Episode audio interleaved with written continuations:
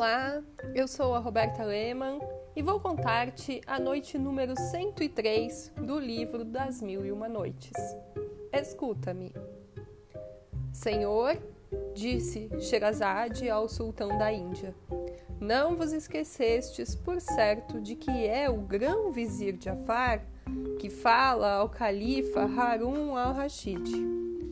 Cada vez que a noiva troca de vestido, levantava-se do seu lugar e, seguida das suas damas, passava diante do corcunda, sem sequer lhe dirigir um olhar, para pôr-se diante de Bedreddin Hassan e mostrar-se-lhe nos seus novos enfeites. Bedreddin Hassan, seguindo as instruções recebidas do gênio, não deixara de levar à mão a bolsa e de tirar punhados de sequins que distribuía às mulheres que acompanhavam a noiva.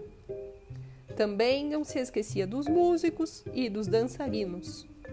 Era um prazer ver como se empurravam uns aos outros para pegá-lo, dando-lhe provas do seu reconhecimento e dizendo-lhes por sinais que a noiva fora feita para ele e não para o corcunda. As mulheres que rodeavam a noiva lhe diziam a mesma coisa e pouco se importavam em ser ouvidas pelo corcunda, de quem zombavam. Quando terminou a cerimônia da troca dos vestidos, os músicos puseram de lado seus instrumentos e se retiraram, fazendo sinal a Bedreddin Hassan para que ficasse. As damas procederam da mesma forma retirando-se depois deles com todos os que não pertenciam à casa. A noiva entrou num aposento, seguida das damas que deviam despí-la, na sala que só tinha o corcunda, Bedreddin Hassan e alguns criados. O corcunda, com ódio de Bedreddin, que o ofuscava, o olhava de solsaio. De repente lhe disse: E tu, o que esperas? Por que não te retiras com os outros? Anda, vai! Como Bedreddin não tinha pretexto nenhum para ficar lá, saiu, confuso. Mas não havia ainda abandonado o vestíbulo quando o gênio e a fado detiveram. Aonde vais? lhe perguntou o gênio. Fica aí, o corcunda não está mais na sala. De onde saiu por alguma necessidade? Entra, pois, e vai para o quarto da noiva. Quando estiveres a sós com ela, lhe diz ousadamente que és seu marido, que a intenção do monarca foi divertir-se com o corcunda. Lhe diz mais que, para acalmar o pretenso marido, mandaste que lhe preparassem um bom prato de creme.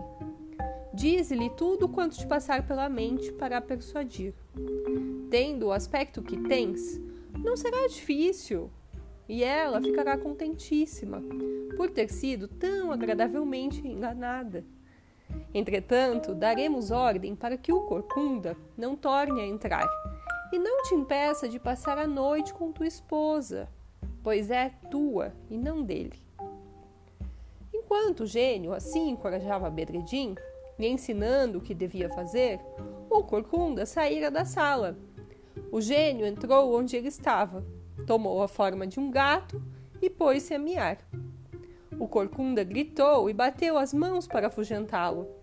Mas o gato, em vez de sair, ergueu-se sobre as patas, fez brilhar dois olhos afogueados e fitou furiosamente o corcunda, miando mais forte e crescendo até parecer um burrico. O corcunda, diante daquilo, quis chamar por socorro, mas o terror que tinha de tal forma dominado que ficou de boca aberta sem proferir palavra. Mas não lhe dar quartel. O gênio transformou-se no mesmo instante num poderoso búfalo. E dessa forma gritou-lhe com vozes duas vezes mais assustadora. Viu Corcunda. Aquelas palavras o palafreneiro deixou-se cair ao chão e, cobrindo a cabeça com a veste para não ver o horrendo animal, lhe respondeu tremendo: Soberano príncipe dos búfalos, que queres de mim? Desgraçado sejas, respondeu o gênio. Tens a temeridade de te casar com a minha amante? Senhor, suplicou o Corcunda, me perdoe. Se cometi algum crime, foi por pura ignorância. Não sabia que essa jovem tinha por amante um búfalo. Ordenai-me o que quiseres, que eu vos obedecerei. Pela morte, respondeu o gênio. Se saíres daqui, ou se não te calares até que o sol se levante, se disseres a menor palavra, esmagarei sua cabeça. Permitirei então que abandones esta casa, mas ordeno-te que te retires depressa, sem olhar para trás. Se ousares voltar, perderá a tua vida. Terminando de falar, o gênio se transformou em homem, pegou o corcunda pelos pés e, pondo-o de cabeça para baixo contra a parede, acrescentou: Se te moveres antes do nascer do sol, como já disse, o enforcarei e farei em mil pedaços a tua cabeça contra essa parede. Voltemos a Bedreddin Hassan. Animado pelo gênio e pela presença da fada, entrou na sala e daí esgueirou-se para o aposento nupcial, onde se sentou, aguardando o desenlace da aventura. Depois de algum tempo, a noiva chegou, conduzida por uma anciã que se deteve à porta, exortando o marido a cumprir o seu dever, sem se dar ao trabalho de ver se era o corcunda ou o outro, após que a fechou e saiu. A jovem esposa ficou extremamente surpreendida ao ver no lugar do corcunda Bedreddin Hassan, que se apresentou com a melhor graça do mundo. Como, meu caro amigo, disse ela, estás aqui a essas horas? Sois amigo íntimo do meu marido? Não, senhora, respondeu Bedreddin. Pertenço a uma classe diferente da desse vil corcunda. Mas, prosseguiu ela, não vedes que estáis falando mal do meu marido? Vosso marido, senhora? disse Bedreddin.